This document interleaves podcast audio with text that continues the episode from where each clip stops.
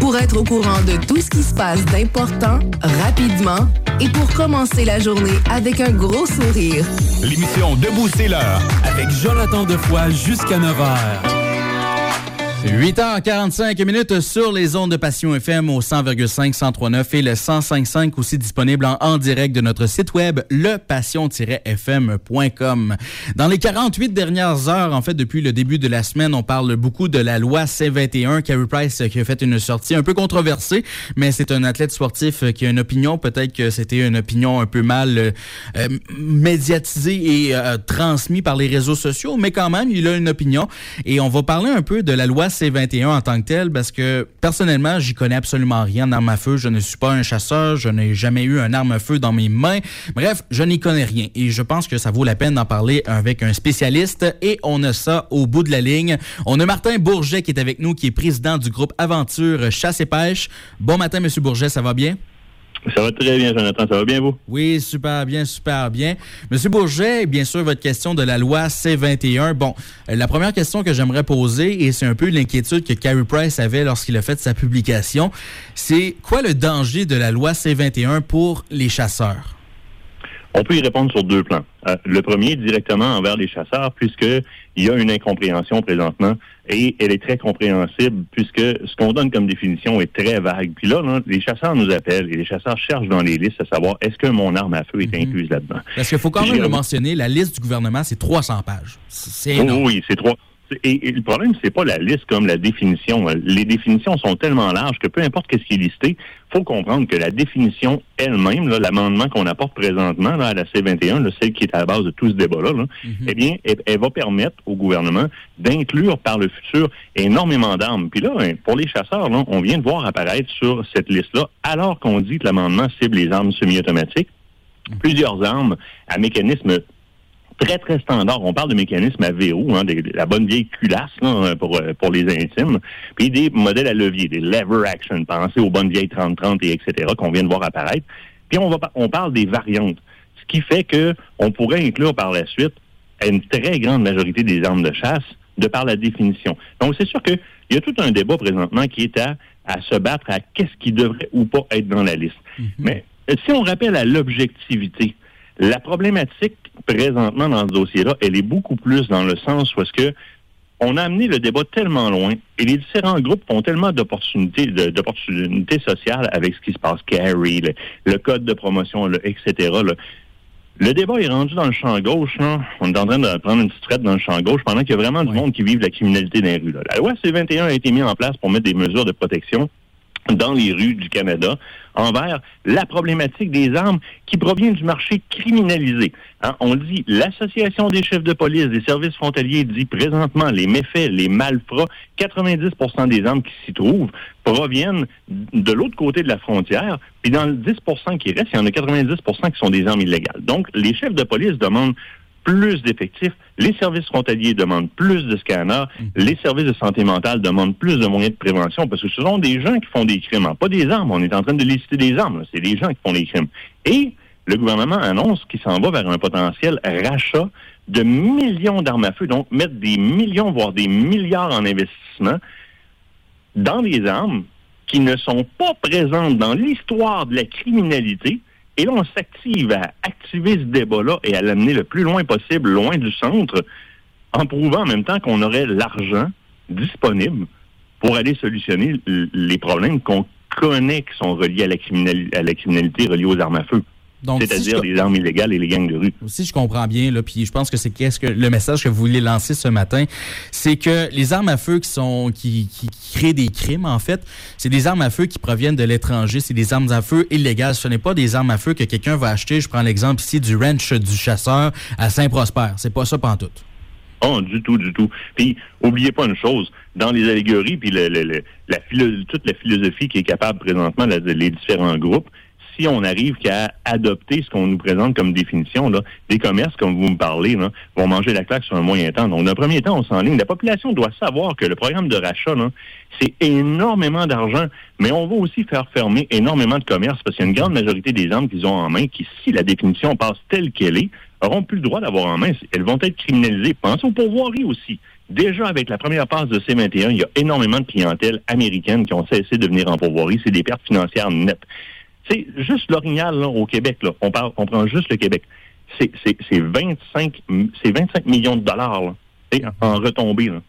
C'est énorme. La chasse, là, on, on, parle de 540 millions de dollars. C'est un demi-milliard de dollars en retombées. Et là, si on vient ajouter là-dedans, parce qu'on veut parler des propriétaires légitimes d'armes à feu dans leur ensemble, les tireurs sportifs qui font partie de notre famille, ah ben là, les retombées, là, elles sont énormes. Alors, on est en train d'apporter un dossier avec lequel toutes les pères, mères de famille, la société veut protéger les rues. On est en train de l'amener excessivement loin en faisant euh, en, faisant, on fait pas mouche dans le tir. On va mhm. dire, on rate la cible complètement. On est à se débattre sur ce que Kerry a dit ou la patente du code promotionnel ou du quoi que ce soit. Puis on nous accuse.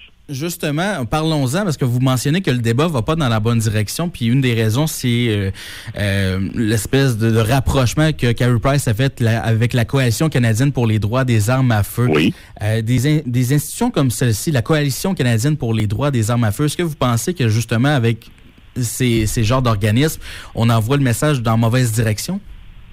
Ben, et c'est là qu'il y a le piège. On embarque dans on embarque dans le débat par rapport au message, au bien mhm. fondé du message. Est-ce que nous, comme entreprise, on aurait pris la décision de prendre une voix, un message comme ça? Bon, présentement, ils sont en train de débattre que Poli provenait de d'autres choses et, je pense qu'on se doit de les laisser débattre parce que vous voyez comment est-ce que ces groupes-là prennent ces initiatives-là et sont très accusateurs en désinformation envers nous autres, en, volonté de laisser des armes criminelles.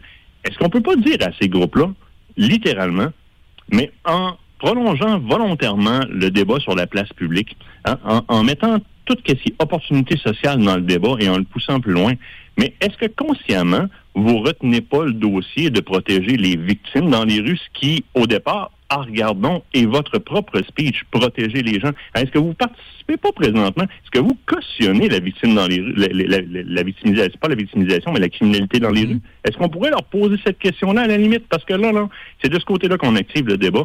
Et moi, je tiens ferme pied, ferme pied. Le débat ne devrait pas être dans la cour des propriétaires légitimes d'armes à feu. C'est d'amener le débat. On l'apprend en option magie au secondaire. Tu brandis une main dans les pendant que tu caches la pièce dans tes poches. C'est comme ça que ça fonctionne. Là, les propriétaires d'armes à feu sont au prix, sont pris en otage, vont être criminalisés, en criminalisés dans un dossier où est-ce que on connaît ce qu'on veut protéger, puis on en connaît très clairement la cause. On mhm. amène ça chez les propriétaires légitimes d'armes à feu, on va dépenser des millions. Alors, de prendre notre temps, j'ai pas de temps à perdre à débattre de Carey Price, puis euh, des codes promotionnels qui sont utilisés. Honnêtement, moi, je suis, on a cinq enfants ici, là, mhm. et ce qui me concerne réellement, comme propriétaire légitime d'armes à feu, responsable, connaissant du danger que ça peut représenter, je sais que ma communauté euh, se responsabilise énormément et utilise et entrepose des armes à feu de façon sécuritaire, mais je le sais que du côté criminel, regardez, depuis l'application des mesures de Monsieur de, de, de Monsieur Trudeau, là, c'est 32% de hausse dans les crimes violents et c'est 92% de hausse dans la criminalité reliée aux, gangs de rue. À un moment donné, quand ton gâteau lève pas, regarde ta recette, t'as pas la bonne. Oui. Très, très bon point, très bon point, très intéressant. Puis je me pose la question, parce que comme je vous dis, je ne connais absolument rien. Pour devenir un propriétaire légitime d'armes à feu, est-ce que c'est compliqué? Euh, de, de, un, parce que, tu sais, on veut protéger, bien sûr, la criminalité, mais aussi le suicide. Il y a souvent ça qui revient aussi dans les débats. Est-ce que c'est difficile pour quelqu'un qui veut devenir un propriétaire légitime d'armes à feu? Est-ce que c'est euh, accessible? C'est accessible. Dans la complexité de la chose sur le plan administratif et dans les vérifications légales, c'est le processus euh, administratif le plus complexe au Canada. C'est plus complexe que de se divorcer ou de se marier. On a présentement un système qui vérifie les propriétaires d'armes à feu aux 24 heures au niveau des, des, excusez-moi, mais j'allais dire liability, mais tout, tout, le côté légal, tout le côté infraction et etc. Donc, au niveau de la vérification légale, c'est le c'est le processus le plus complexe qu'on a présentement au Canada de manière administrative. Alors, on a une accessibilité qui nous est donnée par le biais de la Fédération québécoise des chasseurs-pêcheurs, qui est responsable de sécurité nature, qui guide vraiment les chasseurs dans une, euh, une démarche. C'est une démarche qui est, euh, qui est volontaire. Hein. On veut se conformer et se sécuriser. Donc, on passe au travers d'un cours qui est quelques jours. On fait une demande de notre carte de chasseur. Ensuite, le cours dans la sécurité, euh, dans le maniement des armes à feu non restreint. et on va recevoir ce qu'on appelle un PPA, un permis de possession et d'acquisition. Ce permis-là va nous rendre vérifiables aux 24 heures selon les nouvelles lois euh, dans, le processus judiciaire, à savoir si on est apte à avoir une arme à feu. On a tout un système aussi qui est mis en place euh, pour, par exemple, si j'ai un doute sur mon cousin ou mon voisin qui ne va pas bien, mhm. euh, avertir les autorités et faire une saisie très, très, très rapide. Je veux dire, ce n'est pas... Le, le processus n'est pas complexe pour la personne qui le vit, mais administrativement, il l'est énormément. On a responsabilisé, on a sécurisé ce côté-là. On est en face d'une communauté qui s'est responsabilisée, dont les armes ne sont pas présentes dans l'histoire de la criminalité au Canada. Excusez-moi de revenir là-dessus, mais c'est le fait, de par le fait que ces gens-là passent au travers d'un processus aussi bien fait, que le processus qui tend à l'obtention d'un permis de possession-acquisition. Mhm. La loi C-21 est toujours en projet présentement. C'est quoi qu'on doit s'attendre dans les prochaines semaines de ce côté-là? Est-ce que vous pensez que ça va passer? On a des signes présentement du côté du gouvernement Trudeau qui aurait une tendance à peut-être reculer d'un pas sur certaines mesures. On a le bloc présentement qui tente de faire des euh, accommodements raisonnables dans la liste. C'est très difficile à ce stade de savoir. Euh, la loi, d'après moi, c'est en ligne pour passer on, la loi, mais c'est dans l'ensemble des nouvelles mesures qui ont été mises en place qu'il va probablement y avoir des modifications. Nous, on, ne prêche pas pour ça du tout. La loi est rendue complètement à l'externe de son centre et dans le sens de la sécurité publique et du centre de, de cette loi-là, elle devrait être invalidée. On devrait présenter un nouveau projet parce qu'elle est plus du tout, du tout, du tout dans la ligne directrice. Martin Bourget, merci beaucoup d'avoir pris de ces quelques minutes ce matin pour venir éclaircir la question. Très, très, très intéressant. Et comment les gens peuvent vous écouter? Tous les jeudis soirs à 21h sur les ondes de Télémag, sur YouTube, notre site Internet euh, Aventure Chasse-Pêche, nos Facebook évidemment. Abonnez-vous à l'infolette sur notre site web et à One Signal, vous allez avoir toutes les informations. On est souvent en live aussi euh, sur Facebook euh, le jeudi soir dans les alentours de 19h pour précéder l'émission. Martin Bourget, merci beaucoup. Merci à vous. Au revoir. C'était Martin Bourget, il est le président du groupe Aventure Chasse et Pêche. Très, très, très intéressant ce matin. Je pense que ça éclaircit beaucoup de questions que les gens avaient en début de semaine avec toute la saga. Et avoir un expert, c'est toujours mieux que d'en parler du gars bien, comme moi qui n'y connaît absolument rien. Donc, très, très, très intéressant. Merci beaucoup d'avoir été à l'écoute pendant les trois dernières heures. Nous, on se donne rendez-vous demain matin à 6 heures pour une autre édition de l'émission Debout, c'est l'heure. Passez une excellente journée. On termine l'émission avec Laurence Nerbonne, le décompte sur les ondes de Passion FM. Ciao, bye et à demain matin. Je pas te parler, j'attendais le décompte.